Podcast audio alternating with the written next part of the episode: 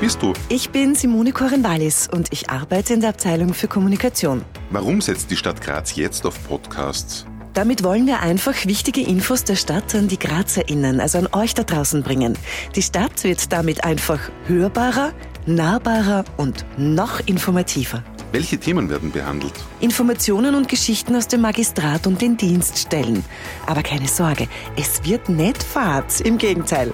Wann gibt's den Stadt Graz Podcast? Immer mittwochs und das alle zwei Wochen. Wo finde ich ihn? Überall, wo es Podcasts gibt.